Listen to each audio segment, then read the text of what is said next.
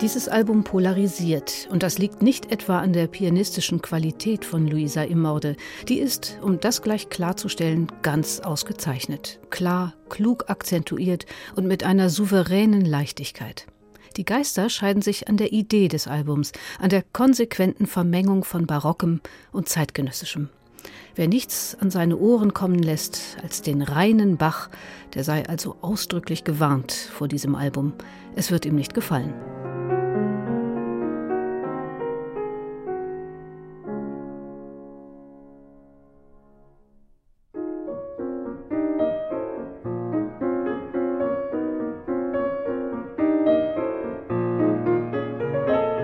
Johann Sebastian Bach auf der einen Seite, der Ende der 1930er Jahre geborene Ukrainer Nikolai Kapustin auf der anderen.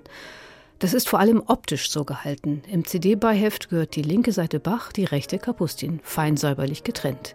Erst bei genauerem Hinsehen zeigt sich, dass es genau anders ist. Ein Track Bach, ein Track Kapustin, immer schön abwechselnd.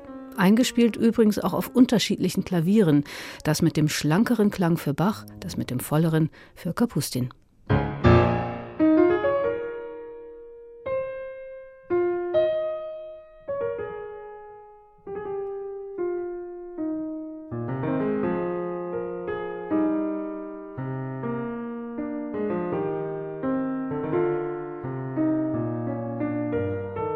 Luisa Imorde geht sogar so weit, zusammengehörende Werke auseinanderzureißen, wie etwa zwei Bach-Transkriptionen von Marcello und Vivaldi-Konzerten, in die sie kurze Jazz-Preludes von Kapustin hineinschiebt.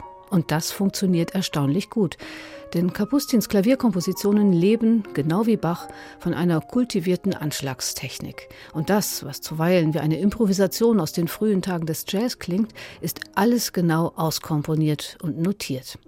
Die Zusammenstellung atmet den Reiz einer fremden Playlist, bei der man eben nicht weiß, wie es weitergeht. Und die kleine Irritation bei jedem neuen Stück schärft die Wahrnehmung.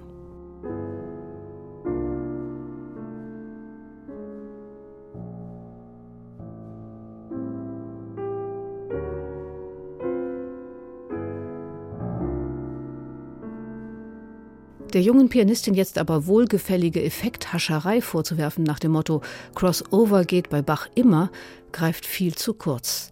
Denn hier wird Bach nicht zum x-ten Mal in ein neues Gewand gekleidet.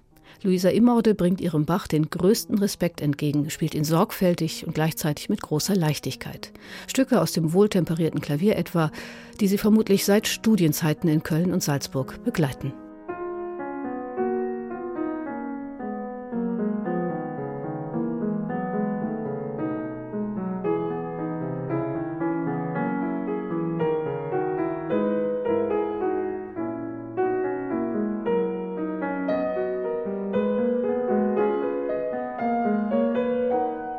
Beeindruckt haben diese Stücke auch Nikolai Kapustin, was sich unschwer an seinem Werk erkennen lässt. Da gibt es Präludien und Fugen, Inventionen, eine Toccatina. Freilich mit anderen musikalischen Mitteln. Schließlich war Kapustin, der von sich selbst sagt, dass er nie ein Jazzmusiker war, seit seiner Jugend meist auf der Schnittstelle zwischen Jazz und Klassik unterwegs. Luisa Imorde stellt hier zwei Komponisten gegenüber, die sich etwas zu sagen haben, zeigt auf, wie modern barocke Musik gerade in den Verzierungen sein kann und präsentiert die unglaubliche Kunstfertigkeit des Nikolai Kapustin, der viel zu lange ein Geheimtipp war. Sogar eine Ersteinspielung ist in ihrer Auswahl dabei und die gab dem Album den Titel Moon Rainbow.